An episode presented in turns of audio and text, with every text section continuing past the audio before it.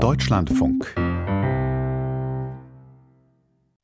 20 Uhr die Nachrichten.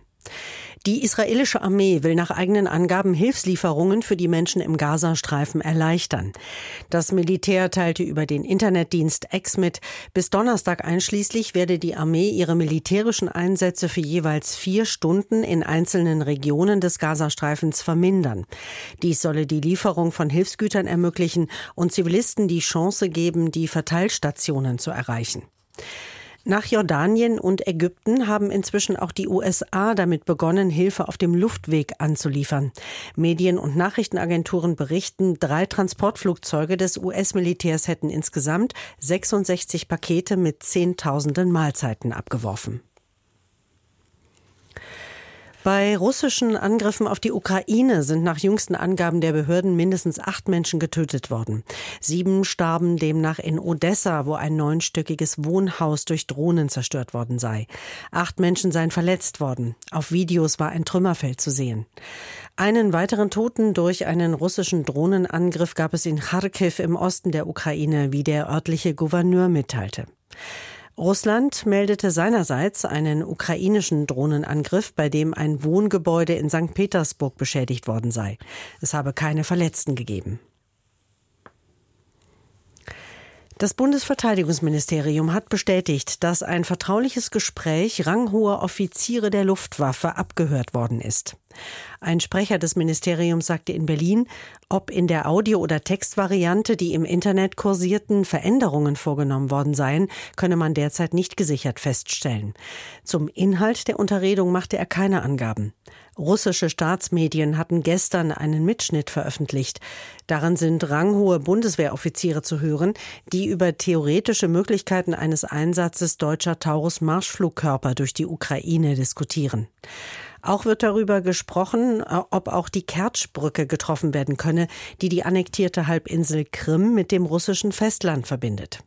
Die Besprechung fand nach Medienberichten nicht über eine gesicherte Leitung statt. Bundeskanzler Scholz sprach von einer sehr ernsten Angelegenheit. Er sicherte eine zügige Aufklärung der Abhöraffäre zu. Die Vorsitzende des Verteidigungsausschusses, die FDP-Politikerin Strack-Zimmermann, betonte, der Vorfall sei weder überraschend noch verwunderlich. Sie forderte bessere Vorkehrungen zur Spionageabwehr.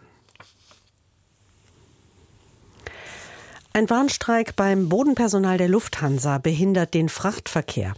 Nach Angaben der Gewerkschaft Verdi sind 2500 Beschäftigte beteiligt, die meisten davon in Frankfurt am Main. Reine Frachtflüge seien gestrichen worden. Bei den Passagierflügen gebe es keinerlei Auswirkungen. Verdi hatte gestern erklärt, die Lufthansa müsse mit einem verbesserten Angebot an den Verhandlungstisch zurückkehren.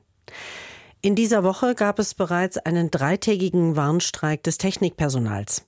Die Lufthansa hatte die Gewerkschaft aufgerufen, bereits Anfang kommender Woche weiter zu verhandeln.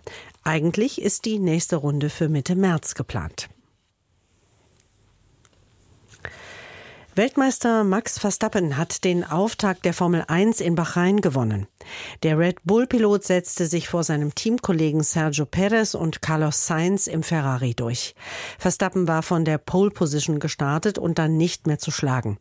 Nico Hülkenberg im Haas verpasste nach einem frühen Crash die Punkteränge.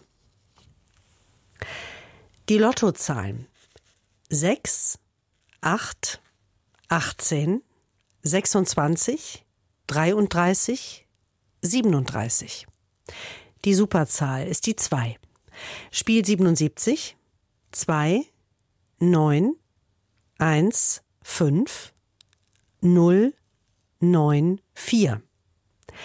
Super 6, 7, 2, 1, 2, 2, 0. Diese Angaben sind wie immer ohne Gewähr. Das Wetter. In der Nacht im Westen stark bewölkt, örtlich etwas Regen, sonst wechselnd bewölkt und trocken. Tiefstwerte plus 8 bis minus 1 Grad. Morgen im Nordosten und äußersten Westen und Südwesten wolkig bis stark bewölkt, ansonsten längere sonnige Abschnitte. Meist trocken und sehr mild bei Höchstwerten zwischen 12 und 19 Grad, örtlich an den Alpen bei Föhn darüber. Am Montag im Westen und Norden bedeckt, etwas Regen, sonst wechselnd bewölkt und sonnig, 10 bis 15 Grad und am Dienstag dichte Wolken, etwas kühler bei 6 bis 13 Grad. Das waren die Nachrichten. Mehr Informationen in den Apps DLF Nachrichten und DLF Audiothek.